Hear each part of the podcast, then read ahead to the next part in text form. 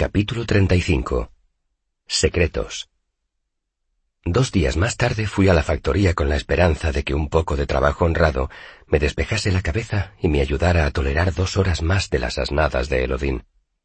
Estaba a tres pasos de la puerta, cuando vi a una joven con una capa azul que corría por el patio hacia mí. Bajo la capucha, su cara expresaba una asombrosa mezcla de emoción y ansiedad. Nos miramos, y la joven dejó de avanzar hacia mí. Entonces, sin apartar los ojos de mí, me hizo una seña tan rápida y furtiva que no entendí lo que quería decirme hasta que la repitió. Quería que la siguiera. Asentí con la cabeza, confuso. Ella se dio la vuelta y salió del patio. Se movía con esa rigidez torpe de quienes intentan por todos los medios aparentar indiferencia. La seguí.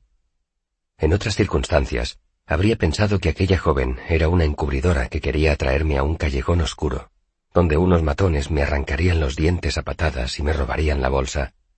Pero tan cerca de la universidad no había callejones tan peligrosos, y además era una tarde soleada.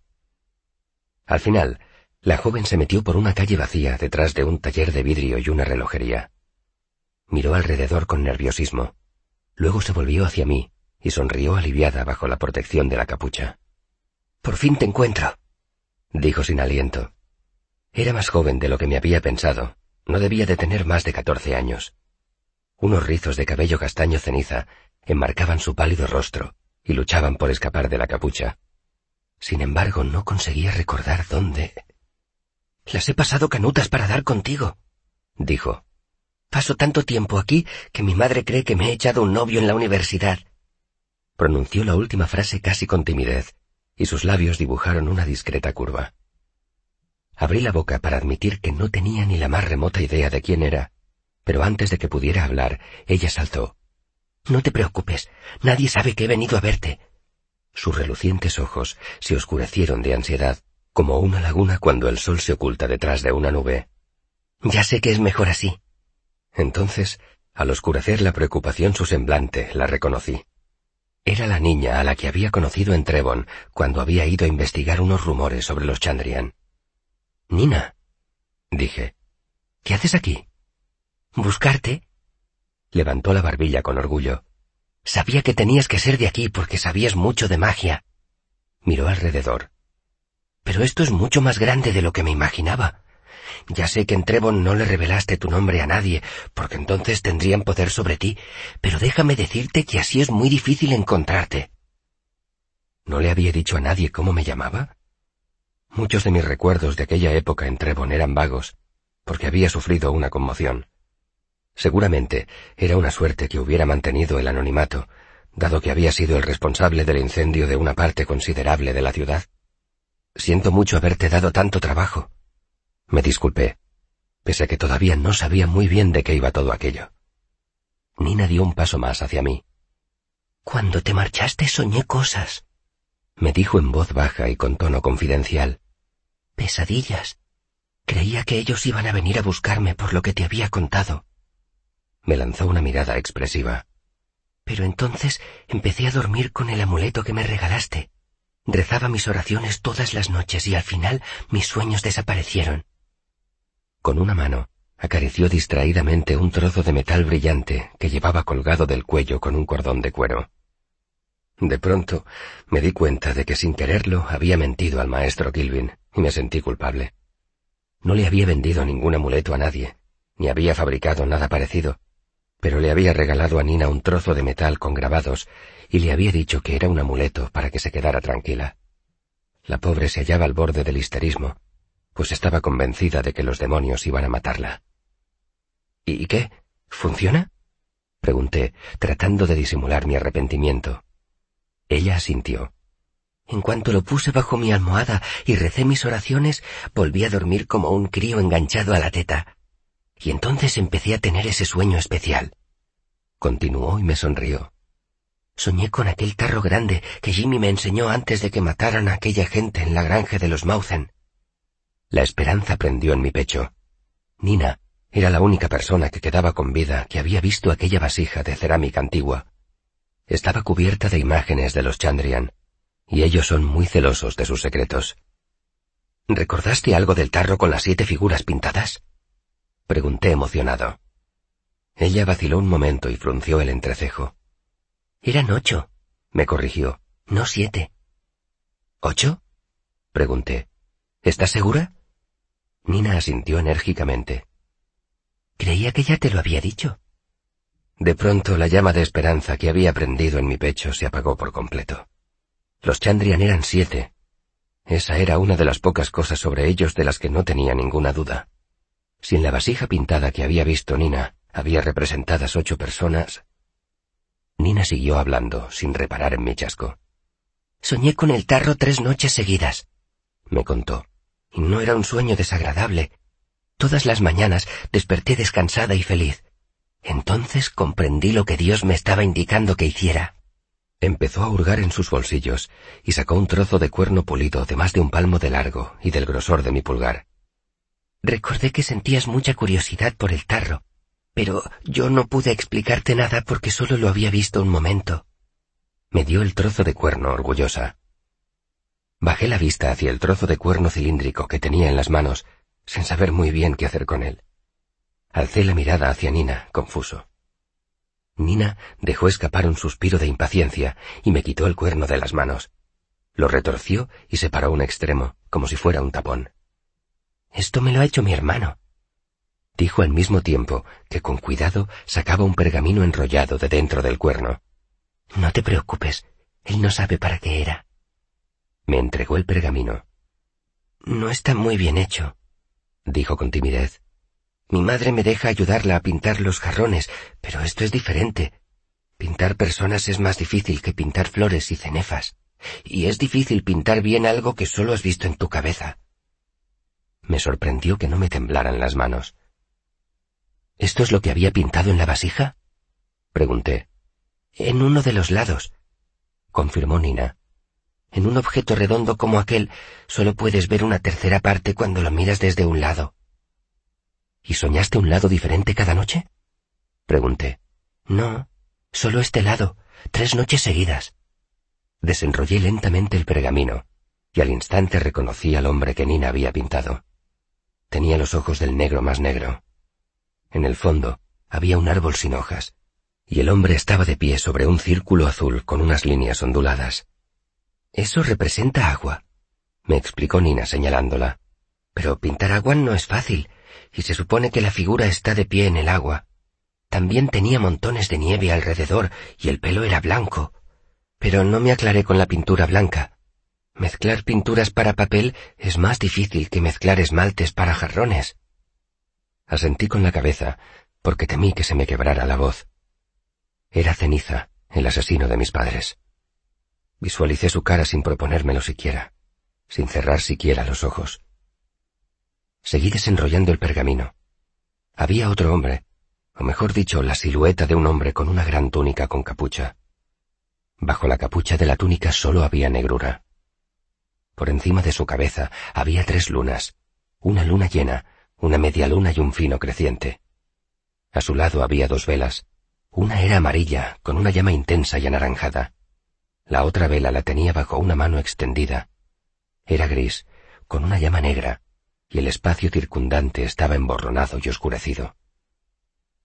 Creo que eso quiere representar una sombra, dijo Nina señalando la zona de debajo de la mano. En el tarro quedaba más claro. Tuve que utilizar carboncillo para pintarlo. Con pintura no me quedaba bien. Volví a sentir con la cabeza. Era Haliax, el líder de los Chandrian. Recordaba haberlo visto envuelto en una sombra sobrenatural. A su alrededor, el fuego parecía más tenue, y bajo la capucha de su capa estaba negro como el fondo de un pozo. Terminé de desenrollar el pergamino, revelando una tercera figura más grande que las otras dos. Llevaba armadura y un casco que dejaba la cara al descubierto. En el pecho tenía una insignia que parecía una hoja de otoño, roja por el borde y anaranjada brillante cerca del centro, con un tallo negro y recto.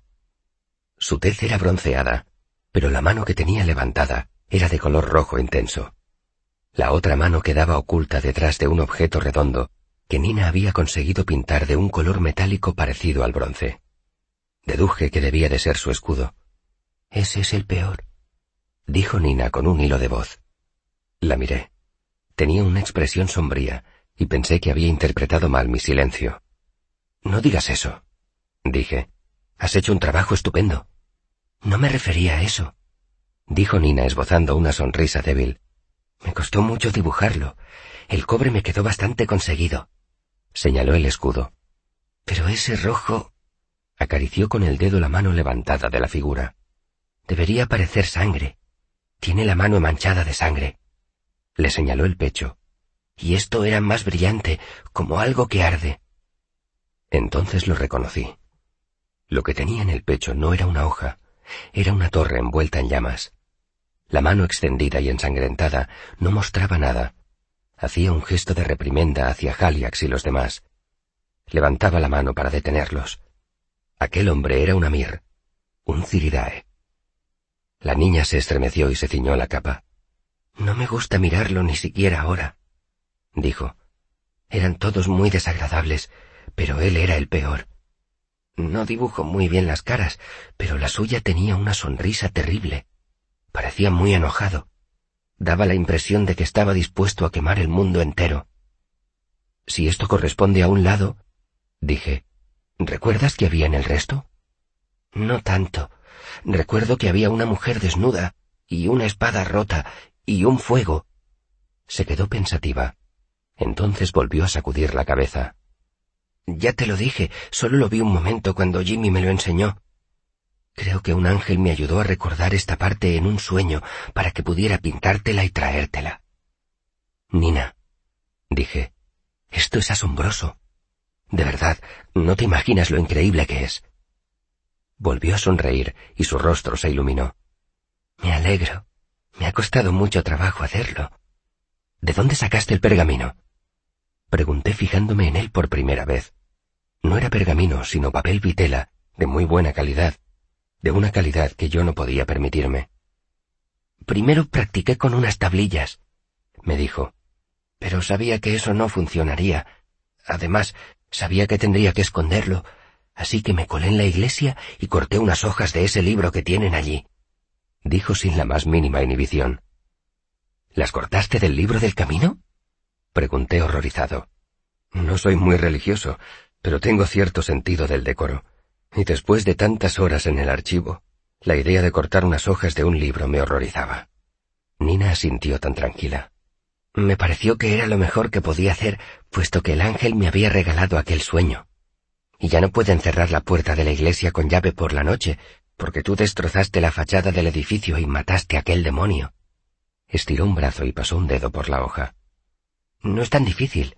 Lo único que tienes que hacer es coger un cuchillo y rascar un poco, y las palabras se van. Señaló con un dedo.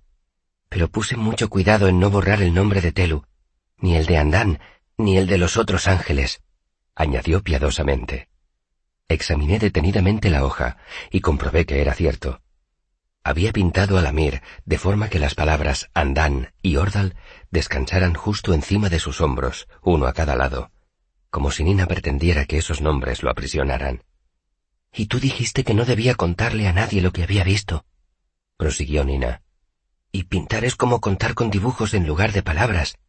Por eso pensé que sería más prudente utilizar las hojas del libro de Telu, porque ningún demonio miraría una página de ese libro, y mucho menos una que todavía tuviera escrito el nombre de Telu. Me miró con orgullo. Hiciste muy bien, corroboré. La campana de la torre empezó a sonar, y de pronto el pánico se apoderó de la expresión de Nina. Oh, no, dijo lastimosamente. Ya debería haber vuelto a los muelles. Mi madre me va a dar una zurra. Me reí. En parte porque no podía creer la suerte que había tenido, y en parte de pensar en una niña lo bastante valiente para desafiar a los Chandrian, pero a la que todavía le daba miedo hacer enfadar a su madre. Pero así es la vida. Nina, me has hecho un favor inmenso. Si alguna vez necesitas algo, o si tienes otro sueño, puedes encontrarme en una posada que se llama Ankers. Siempre toco allí. ¿Es música mágica? Preguntó con los ojos como platos. Volví a reír. Hay gente que lo cree. Tengo que marcharme, dijo mirando alrededor con nerviosismo. Me dijo adiós con la mano y echó a correr hacia el río. El viento le levantó la capucha. Enrollé cuidadosamente el trozo de papel vitela y lo guardé dentro del cuerno hueco. Estaba impresionado por aquel descubrimiento.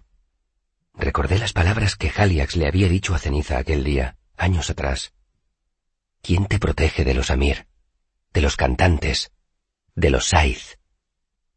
Tras meses de búsqueda, estaba prácticamente convencido de que en el archivo solo había cuentos de hadas sobre los Chandrian. Nadie los consideraba más reales que a los engendros o a las hadas. Sin embargo, todos sabían quiénes eran los Amir. Eran los caballeros resplandecientes del imperio de Atur. Habían sido la mano dura de la Iglesia durante doscientos años. Eran el tema de un centenar de canciones e historias. Yo había estudiado historia. La iglesia de los telinos había fundado la Orden de los Amir en los albores del imperio de Atur. Pero la pieza de cerámica que había visto Nina era mucho más antigua. Yo había estudiado historia. La iglesia había condenado y disuelto la Orden de los Amir antes de la caída del imperio. Pero yo sabía que los Chandrian todavía les tenían miedo. Por lo visto, había una parte de la historia que no conocía.